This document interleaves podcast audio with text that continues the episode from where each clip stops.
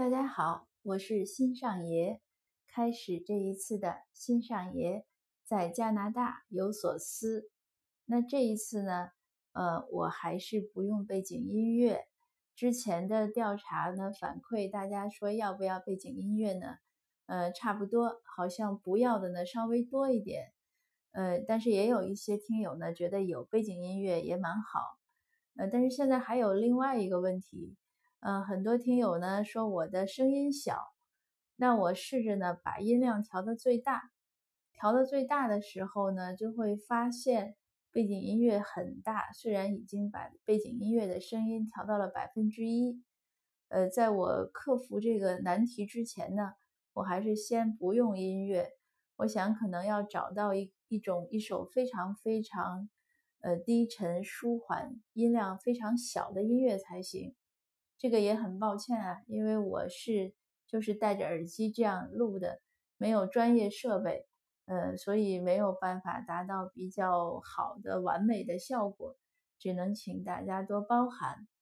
那今天呢，呃，我想分享的一个主题呢，是关于如何对待家里青春期的孩子。呃，前几天有一位读友问我，说孩子到了青春期。呃，他觉得有点叛逆，但是老师呢告诉他说没有青春期这回事儿，这都是就是一些错误的概念。说这孩子你该怎么要求他就怎么要求，呃，他就不会那么作了。无独有偶呢，今天下午我的这个读友群呢，呃，突然就有好几位家长开始问我，就是这个呃孩子不爱写作业又叛逆怎么办？一个家长问了呢，别的家长也跟。这个后来结果就说了好说了好好长时间。那我呢有一个自己的算是一个经验体会吧，因为我小孩今年十五岁，读十年级，他呢是差差不多从六年级开始一下子就进入青春期，开始叛逆。之前他真的是很理智、很礼貌，呃，也很听话，就是很完美的那种孩子。就是别人家的孩子真的是那样，就是我们没有不用操任何心，他很懂事，从来也不会丢东西，很会照顾自己，呃，然后呢，你跟他说什么问题呢，他都能跟你好好讨论，即便有的时候我我或者他父亲发脾气，他也不会生气，你说了他，你说错了，他也不说什么，一会儿你跟他道歉了，他还能原谅你。或者他也会用一些委婉的呀、风趣的一些方式来回回应一下，但是呢，他到六年级之后呢，就像完全变了一个人。他自己也说：“他说妈妈，他说我以前从来不懂什么叫生气。他说我看到别人或者看小说里写谁谁谁火冒三丈，他就知道。他说我明白这个话是什么意思，但是我没有切身的体会。”他说：“我从来不会生气，以前我觉得没有什么好生气的。嗯，你不跟我玩，不玩就不玩了，我就走了。嗯，那你抢我的东西，那可能我就抢回来，抢不过我就去找老师。总之，他就是会就事论事的解决问题。但是到六年级之后，他说我突然总觉得就会生气了，而且是无名火。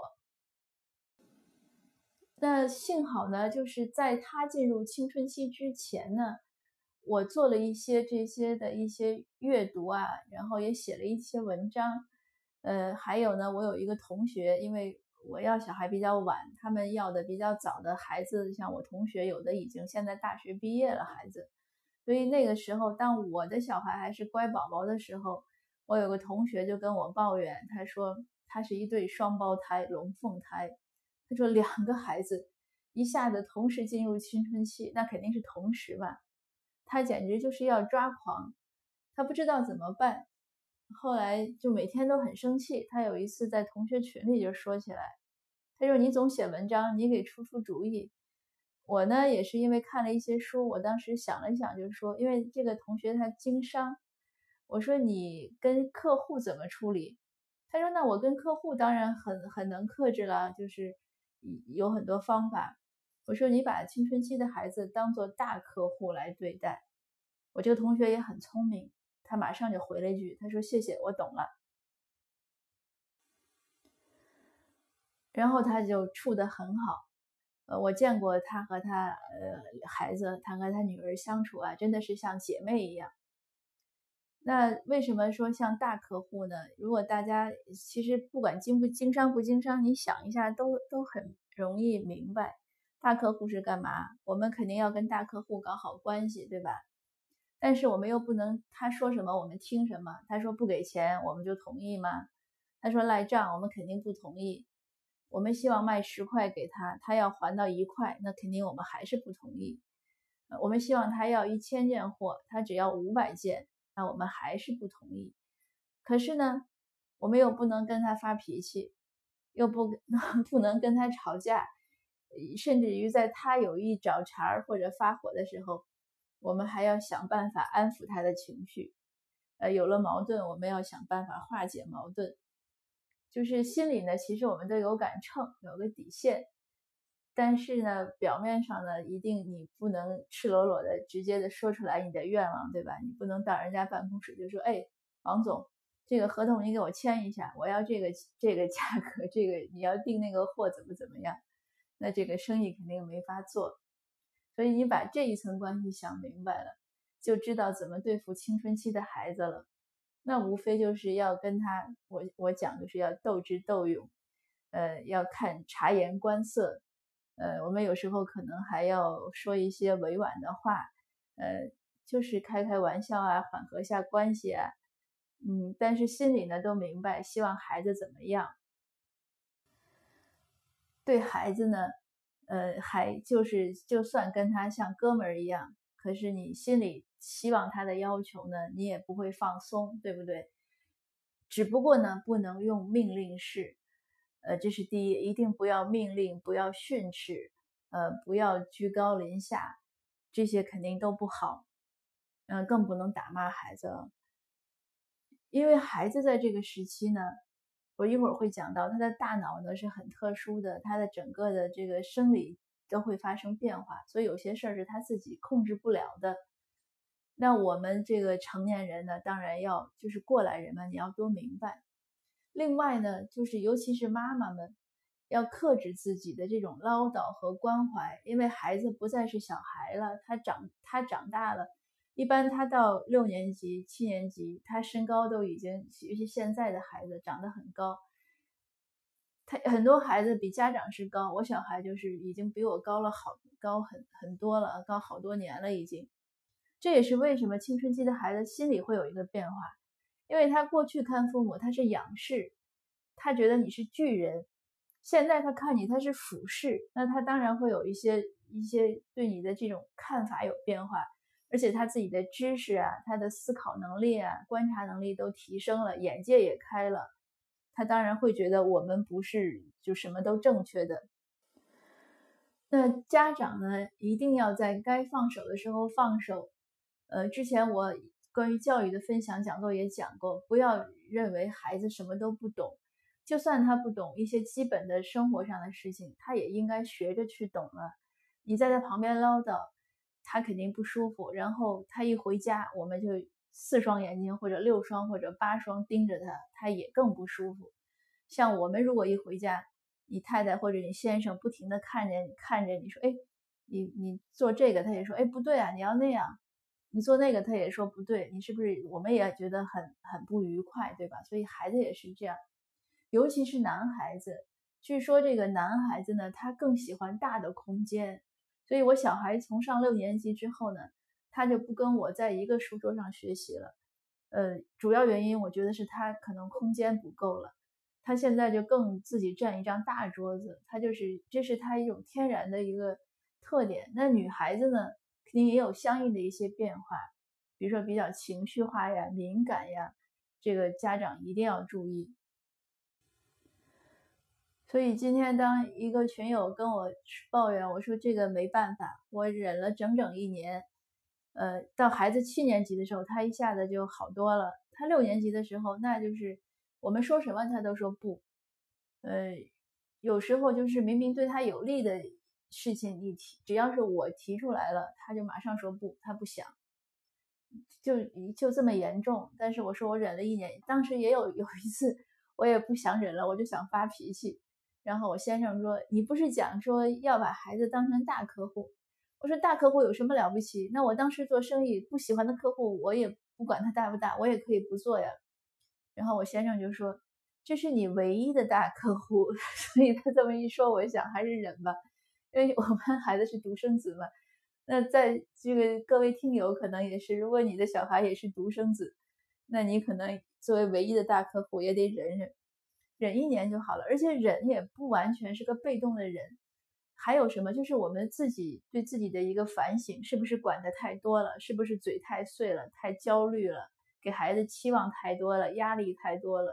这个，我现在这个孩子后来七年级之后好了之后呢，我现在其实自己还是很收敛的，就是通过那一年就知道啊，什么东西不要说，什么事情不要管，包括对我先生也是这样。你就是不要太唠叨，因为人和人都是要需要空间的。那为什么孩子会？我刚才说他会有一些变化，这个呢，我在我的公号上写过至少可能两篇到三篇文章，关于孩子大脑的变化，也不是我自己的什么学术成果，是我看了书之后，呃做的一些总结。那这个孩子大脑呢，在青春期的时候会发生很大的变化。它不是说我们认为，比如说从，呃九岁到十八岁，假设十八岁，其实十八岁都没成熟。它不是说一个逐渐的那个增容的过程，而是在在青春期，它有很多有很多自己独特的东西，所以呢，就导致几个特点，大家可以在看文章的时候去看。我大概说一下，一个是情绪不容易控制，第二个呢，就是他睡觉明显就要熬夜。因为他早了睡不着，他那个褪黑素产生的晚，还有呢，就是做事情不考虑后果，这个很要命。他们，你就是我们看，就说一句话，我们会说小孩像缺根筋一样，对吧？或者说脑子缺根弦儿，他就是缺根筋，他那个大脑没有长全，所以他不足以去衡量那个事情的后果。这样也提醒家长，就是一面我们要放手，但是又不能完全的松心，不能说什么都让孩子自己决定。因为有些大事上，他其实还是想不清楚，需要家长给予监护。所以为什么叫监护人嘛？就是你监管保护他。青春期的孩子呢，尤其要注意远离毒品呀、烟酒，因为那些东西呢，对他们的一个是大脑的发育伤害很大，而且有的时候是不可逆的。还有呢，就是他们很容易成瘾，就是成年人可能喝很多酒也不一定上瘾，青春期的孩子很容易上瘾。更要命的呢是他们的对那些东西的耐受性还比较强，可能成年人比如说你喝两杯酒就醉了，青春期的孩子可能他喝五杯也没有醉，所以他就觉得自己很能干，呃，他会有这样的一种状况。有的时候他又喜欢挑战一些东西，或者去尝试一些东西去冒险，然后同龄人一些激将法一说，他又又受就是很容易被被这样挑起来，所以这个都是需要注意的。这个时期的孩子呢，普遍比较敏感，因此呢，家长们一定要很爱护他们，要更爱护他们，对他们的一些，呃，可能不成功啊，或者一些所谓的失败呀，或者一些不足呀，要给很多包容、支持、鼓励，呃，而压力呢，就最好不要从我们这边给，因为他一旦有压力，他可能会做一些错误的事情。那对于国内的听友呢，就是。就我很推荐一个三明治批评法，就西人就西方他们这边很很多用的，就是他每一次批评你之前呢，他都会先夸你，呃，把你夸的像朵花儿，然后中间呢是他要批评的那部分，就是提一些要求和建议，之后呢又是鼓励，这样呢也说的非常和颜悦色，孩子呢也比较容易接受，就一定不要劈头盖脸的说，那样的效果真的是不会好。那大致的这些内容呢，就是这些。呃，如果您有兴趣呢，也可以去我的文章里看一下。而且更重要的呢，如果你的孩子确实有一些可能的问题和担心呢，你要好好的多去看一些心理学呀，或者这些青春发育的书，要当回事儿。因为青春期的孩子呢，还容易产生一些精神上的病变，这个确实没办法，所以我们一定要当心，做好监护人。那好，今天的分享就到这儿。呃，祝您这个幸福愉快。然后，如果家里有青春期的孩子呢，一定要学会好好忍一下。谢谢。